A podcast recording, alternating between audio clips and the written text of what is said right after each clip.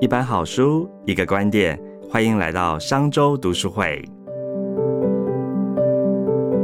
各位商周读书的朋友，大家好，又来到我们的说书时间了。你是不是对自己的生活不一定很满意呢？想说可不可以事业更成功一点，薪水再多一点，或是老公老婆再帅一点或美一点哦？但是我们回归到现实，只能说下辈子，或者是嗯，好。今天要跟大家介绍一本书呢，是给中年大人的人生参考书，叫做《如果人生重启》，是副书名是。一千位人生专家教我的生命功课，那些不做你会后悔的事哦。我们今天邀请到商周 CEO 学院的副院长单小艺来跟大家介绍，请小艺跟大家打声招呼。Hello，大家好，我是单小艺。是小艺哦，我们刚才在谈这本呃人生参考书给中年大人，是这个文案是我想的，是我当初看完这个书之后，我自己心有戚戚焉，觉得啊，这个真的是给已经步入中年的人看过之后很有感觉哦。这本书其实还有读者，他说：“嗯，真希望我能够早点读到这本书哦。”那究竟这本书要为你的人生带来什么样的建言呢？今天就来跟小易来聊聊这本书哦。OK，首先我想先问一下小易啊，前是呃前一阵子有一个日剧啊叫《重启人生》，嗯，讨论话题蛮高，你看过了吗？哎，没有哎，你没看过，那我来跟你介绍一下。好，这部日剧啊，《重启人生》呢，它其实在讲述一个很平凡的这个市公所的员工，他叫近藤麻美。嗯，好，有一次他意外死亡之后啊，哎，他的灵魂来到一个被叫做死亡咨询处的的地方。那这个咨询处有个人就告诉他说，哦，应该也不是人，然后是个灵魂。这个灵魂就告诉他说，哎，告诉这个马美说。你下辈子不能够成为人类，你不能够投胎，你下辈子投胎要变成大食蚁兽。哦，他说哇天哪，怎么样？我竟然不能够再投胎成为人这样子，所以他就去争取说，哎，要开启所谓的人生二周目，可以再重新活一次自己的人生。嗯，好，有意识的重新再过一次这样子。那他可以借由这样子再重新累积阴德，争取。投胎成为人类的机会，所以这一部这个日剧啊，《重启人生》就在讲这一个马美她过世后重新再再活一次自己的人生，他可不可以做出不一样的选择？嗯，好，其实跟我们这一本《如果人生重启》有同工异曲之妙。其实这本书其实我们这本书蛮有趣的，可不可以请小姨分享一下这本书的来源呢？呃，这本书哈，呃，我觉得我在看的时候很有感。对，第一个是说这个作者哈卡尔皮勒摩博士呢，他其实会他这个这本书本身是一个计划嘛，那是一个计划，他是一个计划，他自己是一个人类发展学的教授，而且他专门是研究所谓六十五岁以上的长者哈，那他是老年学的权权威，嗯，那他就是在这整个过程，就是在他这个学术过程里面，他特别就是发现到说，哎，其实这些年纪大的人哈。六十五岁以上的人有有有一些人生的智慧，那这些智慧其实是你是在书里面，你是根据很多的道理，其实是归纳不出来的。就是单纯的人生智慧啦，就像我们有时候以前呢，我们有遇到一些年纪年长的人，他不是常常会告诉你一些他的人生智慧、他的哲理啊等等的，所以就是类似这样，所以他就开始呃执行一个计划，就是开始跟呃在这个网络上面哈广发邀请函，哎对，应该是邀请函，广发邀请函，六十五岁以上的人，请他们贡献一些人生智慧哈，这是一开始。他的这个，因为他工作的关系，他的研究的重点，他是康奈尔大学的一个教授。对，嗯。但是另外一个原因，我自己会觉得很有、很、很、很有被打到的原因是，他是是五十岁的那一年。也就是这个教授啊，他在五十岁的时候，人生拜拜进入另外一个关卡关口，所以他就特别被这个题目所触动，所以他就是在他的一定是在他的正职之外，他花了一些时间做这件事。那我自己也很有所感，是因为我也是在去年的时候进入五十岁嘛，开始进入这个人生的所谓的第二人生或是第二阶段这样，所以的确是就像这个呃这个博士皮勒摩博士讲的。就就是的确是在五十岁的时候，你会开始有一种，要不然就是把过去不好的东西赶快把它清理掉，要么就是赶快把过去的智慧沉淀下来。所以他会想要去找这个呃六十五岁以以上的人哈来咨询来。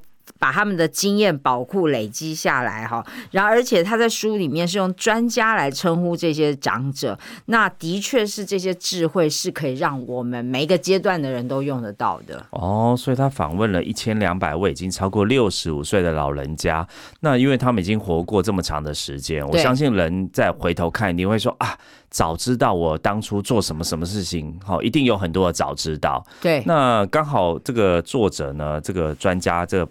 卡尔博士在五十岁的一个关头啊，我相信他一定往前或往后看，一定都会有很多感触啦。嗯哦，那对于老人家，当然就是往前的时间比较少，往后比较多了。哦，往后看你这个那个人生哈，所以哦，原来这样子哦。如果人生重启是一个你不用一直让人生重来，也可以改写命运，再去看到了一些人生的真正的问题跟真谛。OK，这个书里面如果人生重启，其实讲了蛮多篇章哦，我觉得都是人生很重要的课题，像是有这个家。庭、婚姻，嗯，我们先来聊工作好了，因为工作其实占我们现在的生活时间应该是最多的、最多的。OK，其实先讲工作的目标好了，很多人可能说我要赚大钱，嗯，我要事业成功，好，我要这个功成名就，我要当主管，嗯，那。这本书里面，如果人生重启，这个些这些专家们啊，人生专家这些老人家，他是怎么看待工作的？哎，这个很妙。对，其实就是呃，在这个博士哈，在采访过这些专家之后，他们发觉这个专家几乎每一个人都是告诉你，你要为你自己所热爱的东西工作。你不能够为金钱工作啊，不是为金钱工作，对，而且是而是要为你自己真心所喜欢的东西工作，然后让你的工作的时间呢都是充实愉快的。嗯，对。然后另外一点最妙的是，他也是提醒大家，你的日子千万，如果你是被为钱工，如果你是为钱工作的话，你的日子很容易被无聊乏味的工作所占用。所以你的时间，如果我们自己扪心自问哈，就是如果我们工作很多工作的内容里面是所谓的无聊乏味的时间的时候，那我们自己就要小心了，因为这个意思就是说，根据专家的意见，就我们这样子的工作，其实反而是最浪费钱的。你牺牲了你的热情，你牺牲了你的呃，你你对你自己生命的热情，然后你对你自己的期待啊，等等等等的。所以这样子工作是最不应该的。好，讲到这一段，我自己。很有感的，因为比如说我前一阵在看另外一本书啊，哦，就是那个 Fear Night 的自传，哦哦哦，跑出全世界，对，跑出全世界的人。然后 Fear Night 他是 Nike 的创办人嘛，对，他就讲到说，他给年轻人的一个勉励，他说一定要找到你的志业。啊，对呀，对，不管你怎么样，你现在就算是找不到，你就是持续的不断的找，千万不要被这个跑的路上的各种这种哦，不管是金钱啊或什么所诱惑。你那张胜忠，我问你，你觉得你找到你的职业了吗？我觉得我现在做的这个工作还蛮符合我的个性跟职业。我不能讲职业，但我说还蛮符合我的个性哦。做出版传播这一个工作，是是是，对，所以我常常觉得说，哎，我既可以读这么有趣的书，那我可以分享。虽然卖一本本书很很很难卖，一本书两三百块，销售很辛苦，对对，好。但是呢，在这个做这个过程当中，哇，就像你来录 podcast 一样，我也读了好多的好书。增长了很多知识，我也觉我相信，我相信，对，所以说我我觉得我我跟你一样，就是在读到这一段的时候，我自己也有被打到，对，就说到底，其实我们在职场已经这么久了哈，这种就是到底是为钱工作，还是为自己的热爱工作，还是为了什么什么什么工作？我觉得这种问题哈，就永远是一个你知道经典的灵魂拷问，对，每隔一段时间，蛋生鸡还是鸡生蛋这样子，对，然后每隔一段时间，它就会自动。从你心里浮现出来，嗯，然后你接下去就会开始思考：我应该为我的热爱去冒险吗？或者是说，我要为我的金钱稍微忍一下呢？对，的确是有时候是枯燥乏味的工作，对不对？但是我的房贷比远比这个枯燥乏味来的更重嘛。对，所以有很多，我觉得这种东西就永远都是一个灵魂拷问啊。嗯嗯，但是我觉得它其实会带来，它也应该说，当你找到你真正热爱的职业的时候，你努力做啊，它一定会带来这个善的循环或好的循环。那这个好的循环里面，可能也有一些是所谓的金钱报酬。它这个背后的现在流行讲底层逻辑是这样，就是说你去追寻一个你喜欢做的事情，那这件事情 suppose 是你有热情，然后你愿意投入很多时间，然后你的你在这方面的呃呃接触熟悉度也相对的比其他的东西高，所以你又熟悉，你又愿意投入更多时间，然后你也愿意学习，那面对困难你也更愿意克服的时候，那自然这件事情你就比较容易往前进，你就容易更容易做出好的成绩，然后你做出更容易好的成绩，容易被看到，那你的收收入就高。所以它其实是有这样子的一个底层逻辑在支撑说，做一个热爱的事情，就像你刚刚讲的，你终究会走到。是让你得到好吧？我们讲夸张一点，就是名利双收的那一天。嗯，因为你的热情，还有你会支持你持续的投入，然后遇到困难不会退缩，等等等等的。没错，对所以这些人生专家们才提到说，其实哈，任何时候你要过得充实愉快的时间都胜过金钱，因为你投入，然后像你刚才讲的，等到最后时间累积的复利，你就会名利双收。好，就算我们说没有所谓的名利双收，金钱其实是一个外在，尤其这些人活到这么老了嘛，哦，钱某种程度上可能意义就没有那么大了。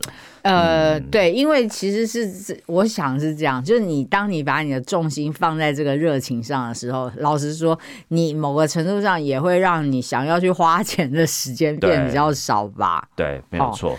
嗯，我觉得这个他讲到工作这一段啊，这些人生专家们哈，其实都非常正面看待啊。他说，其实我们不应该只向最好、最优秀的人学习。他说，在工作当中啊，其实你也可以向废物 跟毒瘤般的同事学习。是啊，是，啊，我跟你讲，这就是我们东方人讲逆境贵人嘛。逆境贵人。对，贵贵人不是只有正向的，对贵人也有逆向的。对所以像说我们在公司里面，有时候难免会看到几个人，你就觉得他是个猪队友嘛。嗯，猪队友不是常常出现嘛？然后遇到猪队友的时候，你就会冒出一个 OS 说：怎么有人做这种事？怎么可以把事情做这么烂？怎么会有人那么爱偷懒等等的？那这个书里面的意思就是说，根据这些专家，其实当我们看到这些人的时候，也可以从他们身上学到一些嗯学到一些智慧。，OK，逆境贵人或逆境菩萨。对，嗯因为我觉得你知道有一个理论不是叫镜子理论吗？对，有时候我们从这些人身上，你看到你觉得这些人很讨厌，对不对？其实呢，下一步也许我们要想一下，就是我们自己是不是偶尔也这么讨厌？嗯，因为不然你怎么会看得到？如果你没有，你怎么会看得到我？在意的我才会发现他，啊对啊我不在意的我根本就不会看到他。对，嗯，所以就是说，呃，在这个种种的这个观，这叫什么？就是你观人的过程当中，你其实也可以看到你自己，你也是在观自己啦。对，嗯，那其实哈，这个如果人生重启，这些专家们也提到说啊，对他说在工作当中，真正的悲剧不是我们发现做不对的事，而是留在原地不动。怎么办？我看到这句，我真的是。嗯心有戚戚焉，我在 B 公司已经十五年了耶。你应该没有，我但我觉得你没有留在原地啊，你做很多不同的事。我的确是没有原地不动，可是都一直在同个公司里面嘛，嗯所以某个程度上就是企业文化、啊，然后很固定，就是在这个整个大环境、这个氛围是固定的。那他，我的确是我我我也看到，就是说觉得这个留在原地不动哈，我也觉得是蛮可怕的。就是说，所谓原地不动，是你根本连突破的心思都没有。你有遇过这种经验，或是遇到遇过这种人吗？就只有哎、就真的他就只想躺平就好，而且就是多一事不如少一事这种人，你有遇过？我有看过，但不是在我们家公司。我觉得企业文化会决定这样的人能不能够留下。我们商周的企业文化是没办法，我在以前的一些公司看过。那我实在很好奇，像这种人，他们怎么能够这样子过？就是对我来讲，我会觉得很无聊。那他们不会觉得这样的日子很无聊吗？嗯，我觉得他们就是有点像这个书的另外一种心态，他是把这个工作当做是赚一份薪水，对，薪水小偷。哦对，但是其实他可能重心是放在照顾小孩或家庭上面这样子。哦，对，但是的确，这些人生专家有提到说，你在工作上，你呃人生一生花这么长的时间，你没有让这一段时间过得充实愉快，其实你是在浪费自己的人生。嗯嗯嗯，对他这种人就没有在管有没有浪费自己的人生啊。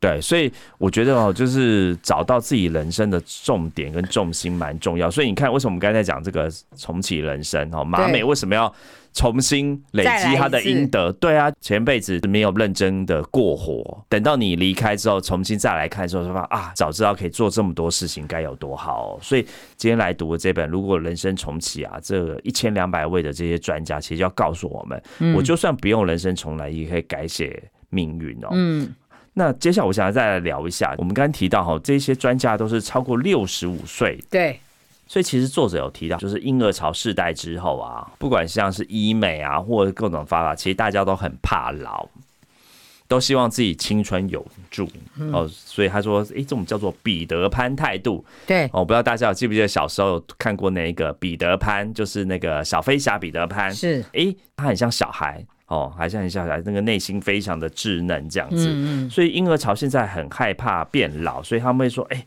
要我透过医美啊，或穿着打扮，让自己看起来很年轻啊。”他们很坚定的否认老化这件事情。嗯嗯，那这个专家就来提到说，我们要怎么去看待变老这件事情？嗯，小易，你刚刚有提到说，哎、人走到五十这个五十岁这个关卡、不管是往前往后，刚好在一个中间点，你自己有想过变老这件事哦情吗？这个哦，我跟你讲，这个如这个可以另另开一集。我跟你讲，很有话，很有话题，很有感触。对，因为我我不知我我啊延续一下哈，我多嘴一点，就是我不知道为什么，我就是在差不多是四十九岁的后半，快要迈入五十岁那个时间，好。就开始有一种意识说，天哪，我要五十岁了，那好像应该，然后我就莫名的产生了一种心态，其实就跟那个博士皮勒摩博士一样，就觉得好像应该要有一些什么东西可以重新被启动，可以 reset。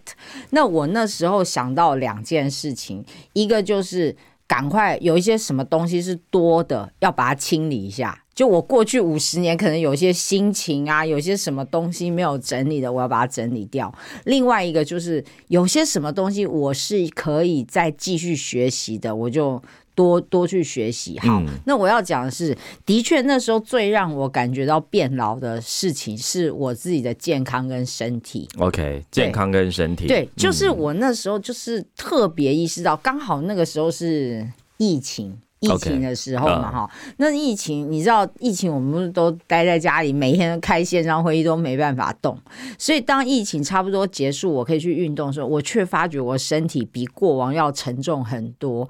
那是第一次，我脑袋里闪过一个“天啊，我是变老了吗”那种感觉。其实应该不只是变老，而是因为你的运动量下降。也是，嗯但是接着我发觉一个更可怕的事实是，就是以前也有遇过这种长期不运动，然后突然想要运动，那现在恢复的速度比以前慢。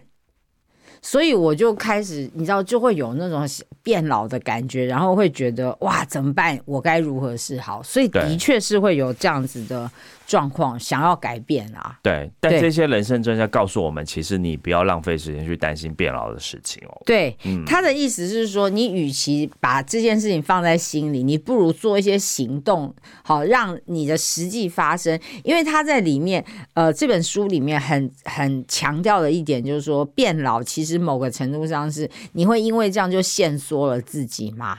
那所以其实你要防止自己变老的话，就是最重要的是你你要让自己的生活圈还是可以持续的扩张。还是要很有活力。对对对对，嗯还是要有你的社连接交圈对连接还是要有。是啊，是啊，嗯是啊，所以就是说，用这个，用这个你的这个，用这个更多连接的方法，让你的触角还是可以往外伸展，还是可以有很多新的东西流进来，那不会一天到晚都是过着一成不变的旧生活这样子。嗯，所以他说这些人这个人生专家给这个大家建言是说啊，嗯你因其实虽然你年纪变大变老了，但其实你应该要走进社会，你要善用学习，要有好奇心。对，就是你去扩张你的触角。对，那我觉得的确是这样，这就我们现在常常讲的，就是年纪其实是心理年龄，不是生理年龄嘛。对，但实际上生理年龄也会影响你的心理年龄啦。是，但是像我周边有一些就是长者啊，但是他其实都非常的有这个好奇心。其实，对对对，对我觉得这样，哎，他就让我真的觉得他年轻很多，哎，没错没错，还愿意学习啦，还愿意看什么东西啦。对，而且这个作者还有提到说啊，要有意识的设定保持联系的目标、维系的目标，这样是有意识的哦。不要说哎，因为自己年纪变老了，你很多事。有一搭没一搭，其实还是有意识的去做很多事情。没错，就是你还是要可以设定一些生活的目标嘛。慎中，其实我那时候看到这本书，看到这里的时候，我就想到，其实以前你记不记得我们做过一本书是《悠游一百年》哦，对对对，赵木鹤嘛，哈，那个那个老人家，那时候我去采访他的时候，他是一百多岁这样子。那他在里面，我印象非常深刻。我去采访他的时候，他已经一百多岁，他住在一个没有电梯的四楼。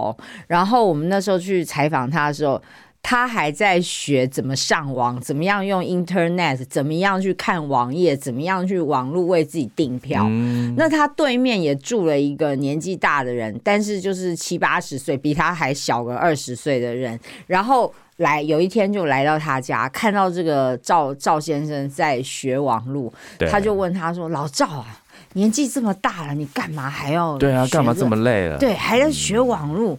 结果这个赵木鹤就回他一句说：“可是我还没死啊，你知道吗？那那个真的是对，可是这句好经典。对，可是我还没死啊，我还活着嘛，我为什么不能学习了？对啊，我活着要动嘛。是是，OK，难怪他要可以活到百岁耶。对他，百岁老人，他好像是前几年过世，对，前几年才过世。对他，呃，享受真的是他叫他是一百一十六岁过世，而且他我记得百岁的时候他还开了好多画展，那什么创作力非常的充沛，因为他是呃，他有一个特殊的书法，他是个书法家。我记得那时候一百多岁，他还被受邀到大英博物馆去开开展览，这样子。嗯嗯嗯，OK。所以我们说好人，尤其像人，真的很容易活到这个八九十岁，很正常，甚至呢百岁都有可能哦。对。所以这个人生专家告诉大家说，其实啊，你不应该只思考。变老这件事情，哦，你应该要担心的是你的身体。有些很多人老了就是慢性疾病啊，老了都躺，其实就躺在床上等这样子。现在不是你看，现在很多年轻人年纪轻轻就脂肪肝，年纪轻轻就怎么样怎么样怎么样吗？所以其实如果哈一下就啪就死掉，这也没没没什么关系，就怕就是你死不掉。你知道，慢性病，你躺在床上，你自己不舒服也就罢，你让你周围的家人其实负担还很重，所以其实就是慢性疾病才是我们应该要对抗的事情，而不是死亡。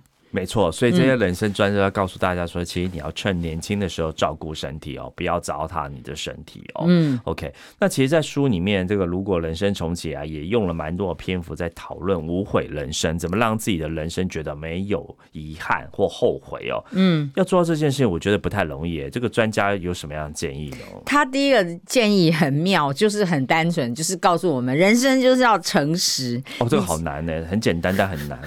对他就是你一。一定要想办法诚实哈，因为你开始说谎，我我能够想到就是人生就是这样，你一开始说谎，你是不是就要无尽的谎一直说下去？更多的谎来圆谎。对，而且更妙的是，你最后会发觉，其实你不管说的怎么样天衣无缝，终有一天那个谎会被戳破。哎，对。真的是，所以他就是说，如果与其这样，你要花那么多心思去提心吊胆，你不如一开始就是诚实以对，真诚的面对你现在状况，真实的回应他。好，所以不然的话，你到瘪康的那一天，你一定会觉得很后悔。这是他们第一个的建议。第一个诚实，对。第二个就是掌握所有的机会，只要机会来敲门的时候，你都要跟他说 yes。嗯，好，那当然就是这个机会的话，有很多种可能。那像我们通常就是呃，机会来的时候会考虑风险，对啊，可能会想很多，然后或者是害怕失败。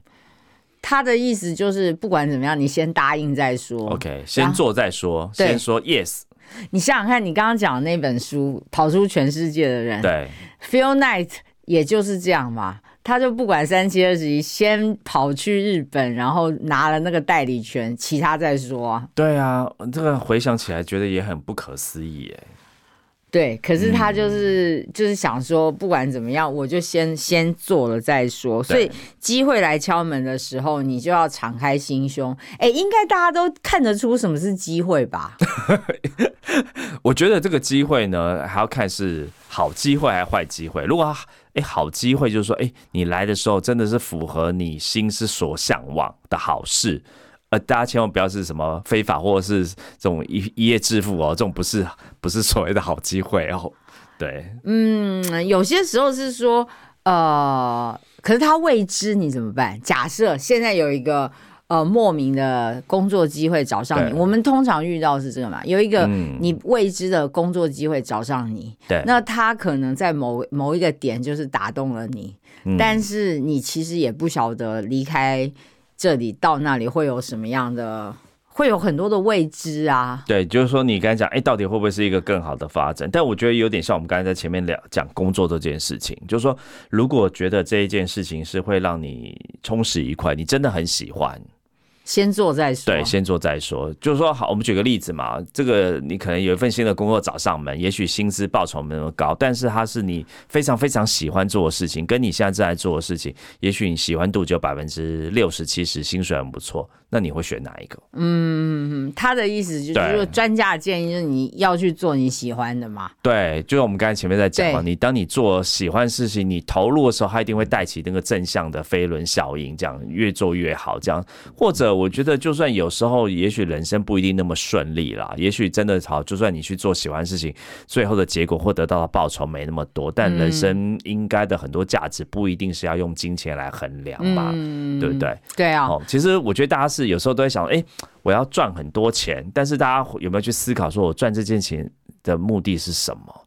其实有些人可能是为了要让家人有好的生活嘛，好、或者是让自己可以这个安保，哦，对，那其实呃，金钱有时候某种程度上，当然我们说它是一个非常重要的事，但有种程度上，我们把它变得太放大化了。我跟你讲哈，关于你刚刚讲追求金钱这件事，我觉得我的观察是，似乎有很大的一个比例嗯，是你在逃避没有钱的，呃，不，你要逃脱那个没有钱的恐惧。就是我有钱，我不知道该怎么怎么花，但是总比我没有钱的日子来的好吧？所以我不管怎么样，我就先囤积对啊，人都会怕匮乏嘛，对对对对吼所以就说，哎、我是多存一点总是好的，对啊，我觉得是这样子的是缘故很多。那我觉得，当然我们不要说，哎，好像太不食人间烟火。金钱当然是非常重要，但是我觉得这些人生专家真的是提醒大家，其实人生很重要的是要过得充实愉快。对 OK，所以我讲到人生无悔啊，其实刚刚有讲到，我觉得三个真的是很简单，但很容易立即就懂了：诚实、嗯。机会来的时候敞开心胸，还有第三个是什么呢？有话就说，哎、这个很妙。有话就说，就是你想要讲什么时候，你当下就要讲，不是说你想骂人的时候当下就要啊。骂。，哦，所以不是骂人，是你有，哦。你一定有一些事情是你摆在心里，然后你没有真的去表达嘛。嗯好比说你。举例来讲，有的人可能真的很想要离开这个工作，然后去对别的地方，但是他永远，但是他一直摆在心里，他没有真的去面对，然后去尝试着去要把这件事情讲出来。总之就是你心里有什么话，或者是说我们常常讲的，你心里你喜欢某个人，你没有去告白，嗯，对不对？你遇到一个其实就是不要有遗憾。嗯，你先，他的意思就是，所以你就是当下你想要怎么样，你就马上说。哦，这一点蛮难的。哎、我跟你讲，我哦对，盛忠，我觉得这这一点哈、有话就说是对的，但是要怎么说那是另外一回事哦。哦，那是另外一个 issue。我觉得是，你觉得呢？我觉得那需要学习，看怎么表达。但是我蛮赞同他讲的，就是说你不要让自己的人生有遗憾。我们有时候回头去想说啊，如果那时候我讲了什么，我做了什么事情该有多好。嗯，对你有吗？我有哎、我举个例子，譬如说，好，我都会想啊，如果我那时候有出国留学，那所以我现在就是在做另外一个不一样的事情。但那我觉得那都是假想了，人有时候很容易陷入这种假想。就像我们呃另外一本书《收获心态》嘛，其实我应该要看现在应该拥有的，哦，不要去看那个我没有拥有的。是是是，对我后来会用这个方式去改自己的这个心情。对，就是我们常说的，所有发生都是最好的。对，没有错。所以这个这些人生专家跟我们的人生忠告是说，哎，其实你要充分利用人生。他讲了五大基本原则，嗯，是哪五大呢？第一个就是不拖延，OK，不拖延。好，第二个就是说，刚刚我们讲了，快乐是个选择，它不是一个状态，所以你要能够选择快乐。对，是我可以选择的。对，嗯。第三个呢是不要不要忧虑，因为忧虑会浪费生命。好，第三点，第四个呢，就是掌握当下，我们要活在当下，把事情不要想的那么远，你把事情想小一点哈，呃，活在当下，抓紧当下的乐趣。最后一个呢，就是找到你的信仰，在信仰上，呃，有一点点有一种归属感。嗯，好，这五个，所以这五个其实我觉得，我们用如果用简单一句话，我觉得是活在当下。是。的确是哈，所以你要不拖延嘛，对，所以你要尽快做出选择，选择快乐嘛。那同时你不要让负面的，好比担忧，现在人最容易焦虑了，对，不要让焦虑浪费你的时间。然后同时就是当下有什么乐趣，你就是好好的享受品味它。嗯，对，没错。然后找出你的信仰跟归属感。是。OK，好，相信透过这些人生专家的忠告，让我们不再不安，活在当下哦，也可以活得更美好充实。除了今天跟大家分享的事业、人生、老后的主题这些以外呢？如果人生重启这本书中呢，对于婚姻教养也有很多独特的观点哦。希望透过这本书，大家都能够找到你的美好人生。如同这本书上面写的一句话，我自己觉得蛮有意思哦。他说：“今天的结束带走遗憾，让全新的明天迎来美好。”谢谢小易今天来跟我们分享好书，也谢谢各位听众的收听。如果是使用 Apple Podcast 收听的朋友，也欢迎到评论区留下五星好评跟您的感想。我们下次见，谢谢小易，谢谢，拜拜，拜拜。商周读书会集结商业周刊出版的好书选读，邀请您订阅 Podcast 商周吧，或是按赞追踪 FB 粉丝团商周读书会，掌握最新出版讯息。